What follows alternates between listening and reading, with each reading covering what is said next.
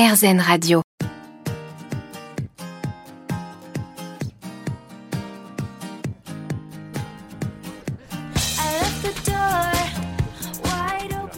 Avec moi sur euh, RZN Radio, Victoire Lou. Bonjour Victoire. Bonjour. Victoire, vous êtes journaliste gastronomique, vous, euh, vous, avez travaillé pour le guide Michelin, vous avez fait vos classes au fooding, vous êtes consultante culinaire à votre compte avec votre cabinet In the Loop, je le dis bien Conseiller des, grands, des grands chefs en France et à l'étranger, vous êtes autrice aussi de nombreux livres, hein, notamment un livre baptisé Régalade pour lequel mon collègue François Villeman vous avait interviewé.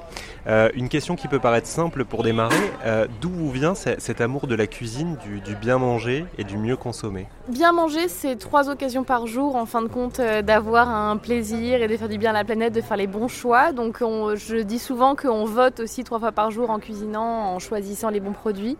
Euh, c'est aussi une passion des gens qui font ce qu'on consomme, que ce soit les chefs ou les producteurs.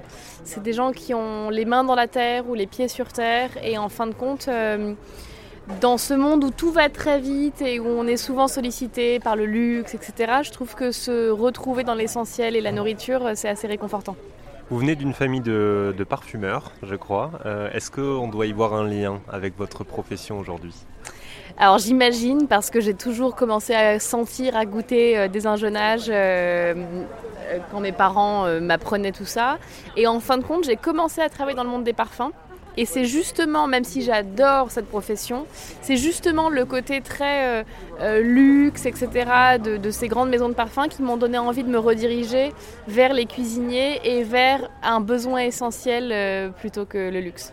Alors, dans, dans, la plupart de, de vos livres, hein, que ce soit avec Cuite où vous proposez des recettes pour, euh, pour soigner la gueule, la gueule, de bois, dans, dans Chaud ou, euh, ou, dans Régalade, ce qui ressort, c'est euh, surtout la personnalité de, de, de tous les, les, chefs que vous avez rencontrés.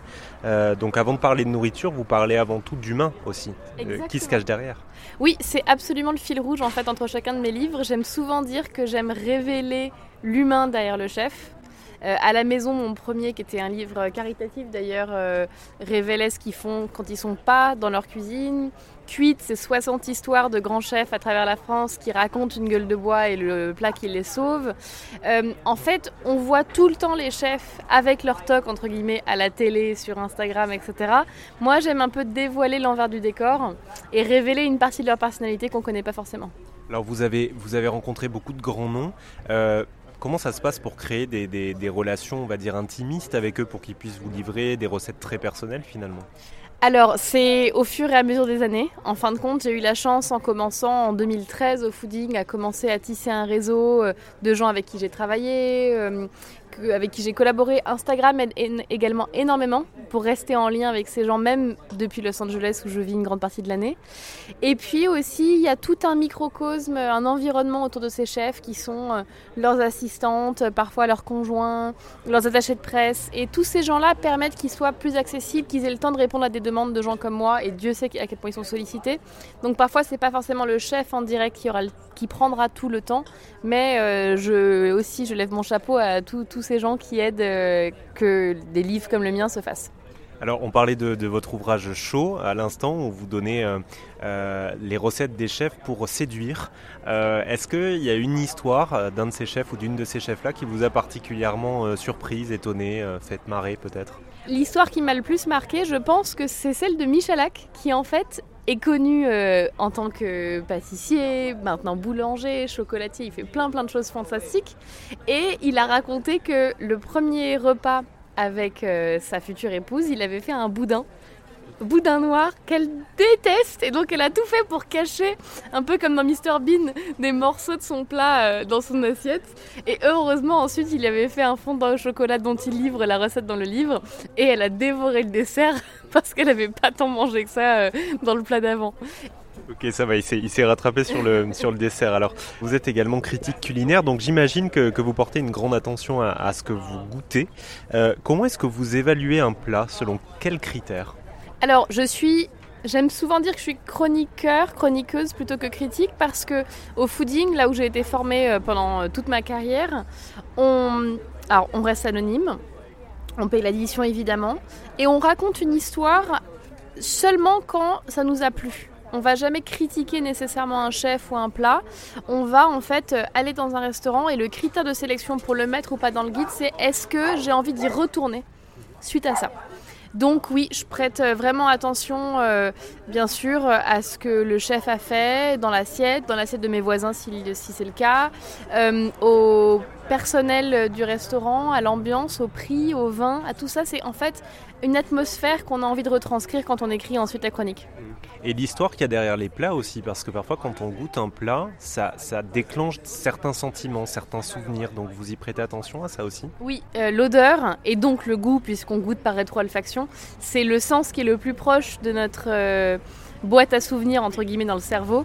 Donc c'est sûr que pour nous ça déclenche des souvenirs. Parfois le chef ou la chef va euh, lui-même, elle-même raconter un souvenir qui a donné naissance à ce plat. Souvent dans les restaurants gastronomiques ils prennent le temps d'expliquer un petit peu la genèse et l'histoire derrière le plat. Et c'est souvent touchant quand c'est humain à nouveau euh, derrière l'assiette. Alors vous avez écrit beaucoup de livres, vous avez des projets pour la suite là? J'imagine que oui, mais bon je pose quand même la question. oui, oui, j'ai deux livres qui sortent à la fin de l'année. Euh, un qui sera dans ma même collection qu'à la maison cuite et chaud, euh, dont on n'a pas encore révélé le thème, donc j'attendrai un petit peu, euh, mais qui sort au mois de septembre ou octobre 2022. Et un autre livre sur lequel je travaille qui est passionnant, qui est en duo avec un chef pâtissier qui s'appelle François Dobinet, qui a une très très grande carrière et qui est extrêmement intéressant et qui a décidé de faire un livre sur le processus de création. C'est-à-dire qu'au lieu de juste montrer ses recettes et tout ce qu'il a réussi à faire, et voici simplement une jolie photo, débrouillez-vous chez vous, il va décortiquer 10 de ses créations de la page blanche jusqu'au résultat final en expliquant voici comment j'ai trouvé mon inspiration, voici ce que j'ai essayé qui n'a pas marché, voilà comment je l'ai corrigé, euh, avec qui j'ai fait une collaboration dans les artistes, etc. Et je trouve qu'à nouveau, on révèle quelque chose de très humain dans un milieu qui parfois est très élitiste. Oui, ça, et ça, rend la chose très accessible aussi sans doute, parce que quand on voit des images comme ça, ça paraît euh, inconcevable à faire nous-mêmes chez nous, mais en fait euh, c'est possible. Exactement. Euh, vous avez l'air d'avoir une vie très remplie. vous faites comment pour, pour rester zen? Je suis obligé, de poser la question sur RZN Radio, désolé. Pas de problème, je fais énormément de yoga depuis que j'ai 14 ans, donc ça fait presque plus de la, oui, plus de la moitié de ma vie que je fais du yoga. Euh, tous les jours, entre une demi-heure et deux heures par jour, euh, et je médite le matin. Pas tout le temps, parfois j'oublie. Mais c'est un peu le. Au-delà d'un agenda bien rempli, le fait de vivre entre deux continents, avec autant de décalage horaire, etc., j'ai besoin, en fait, d'avoir des rituels de me lever le matin, faire 5 à 10 minutes de méditation, faire ci et ça, euh, retrouver mon tapis de yoga où que je sois dans le monde. Ça manque euh, dans un quotidien qui est souvent assez euh, diversifié. Bon, bien manger, de la méditation, du yoga, définition d'une belle vie. Merci beaucoup Victor Lou. Merci à vous, à bientôt. Je rappelle qu'on peut retrouver toutes vos recettes et, vos collaborations dans, dans vos livres, mais aussi sur votre blog In the Loop. Merci. Merci.